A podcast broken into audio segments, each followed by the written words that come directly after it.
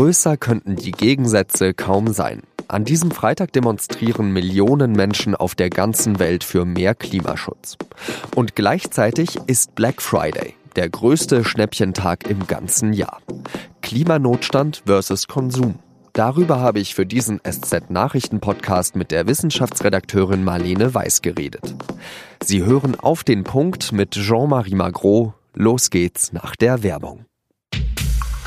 Über die Hälfte aller Menschen lebt heute in urbanen Zentren. Im Jahr 2050 werden es fast drei Viertel sein. Wie wir morgen leben wollen und was wir heute schon dafür tun können, damit beschäftigt sich der Podcast des Sunanau von Mini Deutschland und dem Online-Magazin Freunde von Freunden. Die Stadt von morgen wird heute gemacht. Jetzt reinhören auf thesunanow.com.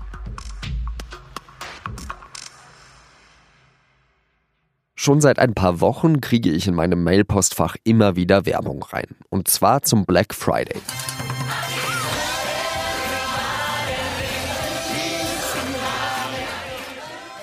Das war eine Werbung von Amazon. Dort gibt es sogar eine ganze Black Friday Woche. Der Black Friday ist immer der Freitag nach Thanksgiving. Viele Amerikaner nehmen da einen Brückentag und kaufen ihre Weihnachtsgeschenke ein. Deswegen gibt es so viele Angebote. Konsum bedeutet aber Verbrauch von Ressourcen. Der Black Friday steht also genau im Gegensatz zu dem, was diese Demonstranten hier eigentlich erreichen wollen. An diesem Freitag findet nämlich auch der globale Klimastreik statt. In über 2400 Städten in 157 Ländern gehen Menschen für mehr Klimaschutz auf die Straße. Sie wollen kurz vor der Weltklimakonferenz ein Zeichen setzen. Die startet am Montag in Madrid. In Deutschland gibt die Bewegung Fridays for Future an, sind es 500 Städte. Allein in Berlin sind für die Demo 50.000 Menschen angemeldet. In einem Video werben unter anderem der YouTuber Rezo, die Schauspielerin Nilam Farouk und der Moderator Joko Winterscheid für den Protest. Jo Leute, jetzt am Freitag wird gestreikt. 1,4 Millionen Menschen waren beim letzten Mal nicht genug. Es müssen also mehr werden. Und hier geht es nicht um Gewinnen und Verlieren, sondern hier geht es darum, dass wir etwas machen, was richtig ist und was wichtig ist. Fridays for Future findet, das Klimapaket der Bundesregierung reicht nicht aus und will am liebsten schon heute alle Subventionen für fossile Energieträger, also Erdöl, Gas und Kohle, streichen und ein Viertel der Kohlekraft abschalten. Darüber habe ich mit Marlene Weiß gesprochen. Sie ist Redakteurin im Wissensressort der SZ und schreibt auch den wöchentlichen Newsletter Klimafreitag. Marlene, auf der einen Seite der Black, auf der anderen Seite der Green Friday. Wie passt das zusammen? Naja, schlecht natürlich. Dieser Konsumrausch am Black Friday, das ist ja auch, ist mein Eindruck, in den letzten Jahren nochmal deutlich mehr geworden. Also das ist ja so aus Amerika zu uns rübergeschwappt und hier nehmen jetzt aber auch alle die äh, Angebote mit. Im Grunde ist es ja egal, wann die Unternehmen ihre Produkte verkaufen, aber grundsätzlich finde ich es halt schon schwierig, wenn es immer nur um immer mehr und immer billiger und immer noch mehr Elektronik geht. Das kann ja eigentlich nicht das Ziel sein. Zeigt das vielleicht doch, weil das ja eben auch so einen großen Erfolg hat, dass Fridays for Future eben nur ein Ausschnitt der Gesellschaft ist? Natürlich haben wir einfach noch beides in der Gesellschaft. Wir haben viele Leute, die eine andere Gesellschaft, ein anderes Wirtschaften und ein, eine Art Green New Deal wollen, wie das so heißt seit neuestem. Aber wir leben natürlich noch, im Grunde sind wir noch verhaftet im alten System mit, mit dem immer mehr und immer, immer billiger und immer mehr immer mehr Schrott, den eigentlich keiner braucht, den wir aber trotzdem kaufen. Wie wichtig ist es denn, dass ähm, gerade Fridays for Future und andere Klimabewegungen da kurz vor der Weltklimakonferenz, dieser Weltklimakonferenz eben Beine machen wollen? Ich glaube, das ist sehr, sehr wichtig. Allein was man, wenn man sieht, was es in Deutschland schon bewegt hat in diesem Jahr, also natürlich kann man alles Kritische über das Klimapaket der Bundesregierung sagen. Es hat sicher viele Nachteile, aber immerhin haben wir überhaupt mal ein Klimapaket. Es ist was passiert. In all den Jahren vorher wurden die Forderungen von Wissenschaftlern ignoriert, weitestgehend. Ich finde es wirklich bemerkenswert, wie sehr die Regierung da unter Zugzwang gekommen ist. Und das war in erster Linie aus meiner Sicht war das der Druck von der Straße wirklich. Und ich denke, das ist bei der Klimakonferenz auch so, dass jetzt Natürlich sind solche Klimakonferenzen schwierig, da wird hart verhandelt und nachher gibt es dann einen Minimalkonsens, wenn überhaupt. Aber es ist doch in diesem Jahr wirklich sehr deutlich, dass eigentlich Also es wird zumindest niemand schuld sein wollen, wenn es nicht vorangeht an der Konferenz. Es ist klar, dass da jetzt auch Ergebnisse kommen müssen. Und wie wichtig ist es da in dem Zusammenhang, dass die EU dann sagt, wir rufen den Klimanotstand aus? Hat das mehr als nur einen symbolischen Wert? Also erstmal nein. Aber ich würde sagen, man muss da das Politische ein bisschen von den wissenschaftlichen Tatsachen trennen. Also so gesehen ist es einfach eine Tatsache, ja, der Notstand ist da, wenn man die Situation nüchtern betrachtet. Es ist schlimm und wir sind wirklich jetzt, hier und heute sind wir dabei, es einfach zu versemmeln. So gesehen ist es einfach eine Feststellung, finde ich, dass der Klimanotstand einfach angekommen ist. Dann ist natürlich die Frage, was das jetzt bringt. Und da, klar, das ist symbolisch. Es hat jetzt keine Rechtskraft. Es wurde ja auch kritisiert dafür, dass keine konkreten Maßnahmen mitbeschlossen wurden. Aber ich denke, es ist schon ein starkes Symbol. Aber was natürlich dann wirklich entscheidend ist letztendlich, das ist, ob die EU es schafft, ihre Klimaziele anzupassen. Momentan ist ja für 2030 das Ziel 40 Prozent Emissionsminderung vorgesehen im Vergleich zu 1990.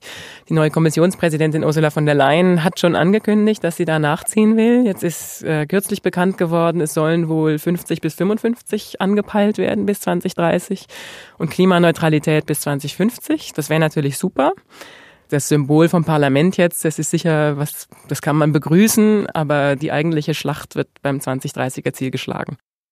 Zum Schluss noch eine persönliche Frage. Du bist ja Physikerin und Redakteurin hier bei uns bei der SZ. Wie schwer fällt es dir denn, wenn da Leute sind, die den Klimawandel ganz ablehnen, da objektiv zu bleiben? Ich finde es schon schwierig. Also ist auch immer die Frage, was heißt objektiv? Also ich bin ja Wissenschaftsredakteurin. So gesehen, solange ich mich bei den wissenschaftlichen Fakten orientiere, bin ich objektiv.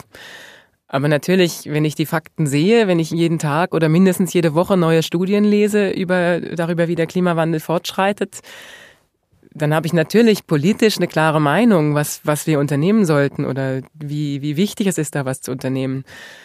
Dann ist es natürlich im Grunde klar, auf welcher Seite ich politisch bin. Und da finde ich es schon auch manchmal schwer. Ich finde nicht, dass Journal also Journalismus darf aus meiner Sicht nie in Aktivismus übergleiten.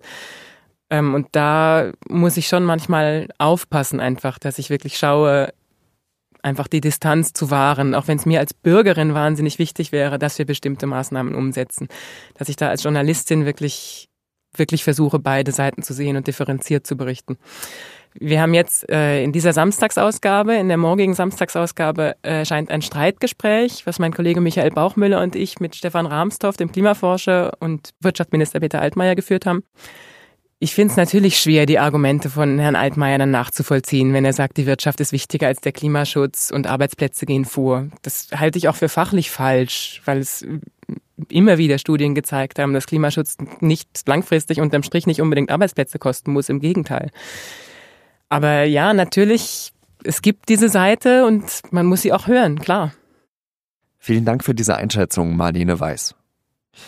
Außerdem sollten Sie noch an diesem Klimafreitag wissen, der Bundesrat hat Teile des Klimapakets der Regierung vorübergehend gestoppt. Die Länder haben sich einstimmig gegen mehrere Steuergesetze des Pakets ausgesprochen.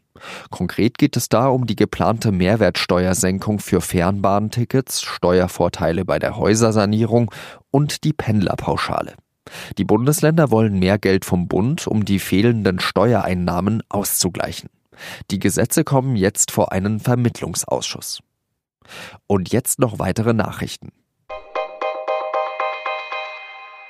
Kein Witz. Der Flughafen BER soll nächstes Jahr eröffnen. Die Betreiber haben gesagt, am 31. Oktober sollen die ersten Flugzeuge abheben. Dann sollen in mehreren Schritten die Fluggesellschaften von den alten Flughäfen Tegel und Schönefeld in die neuen Gebäude ziehen. Tegel soll dann stillgelegt werden. Ursprünglich sollte der Flughafen BER schon vor acht Jahren eröffnet werden. Wegen schwerer Baumängel kam es aber immer wieder zu Verzögerungen. Gerade müssen noch Kabelverbindungen und Brandschutzsysteme überprüft werden. US-Präsident Trump ist am Donnerstag überraschend für einen Truppenbesuch nach Afghanistan geflogen. Er hat dabei den afghanischen Präsidenten Ghani getroffen und eine Ankündigung gemacht, nämlich, dass er die Gespräche mit den militant-islamistischen Taliban wieder aufgenommen hat. Die Verhandlungen mit den Taliban um den Frieden in Afghanistan hatte Trump im September eigentlich beendet. Die Taliban haben erklärt, es sei noch zu früh, auf Trumps Worte zu reagieren. Die Klimakrise beschäftigt uns nicht nur an diesem Freitag. Greta Thunberg und Fridays for Future sind auch auf dem Titel unseres Jahresrückblicks der Süddeutschen Zeitung. Der erscheint an diesem Samstag. Sie bekommen ihn sowohl gedruckt, also ganz oldschool am Kiosk, oder digital unter sz.de-2019. Das war auf den Punkt. Redaktionsschluss war wie immer 16 Uhr. Danke, dass Sie zugehört haben. Ihnen ein schönes Wochenende und adieu.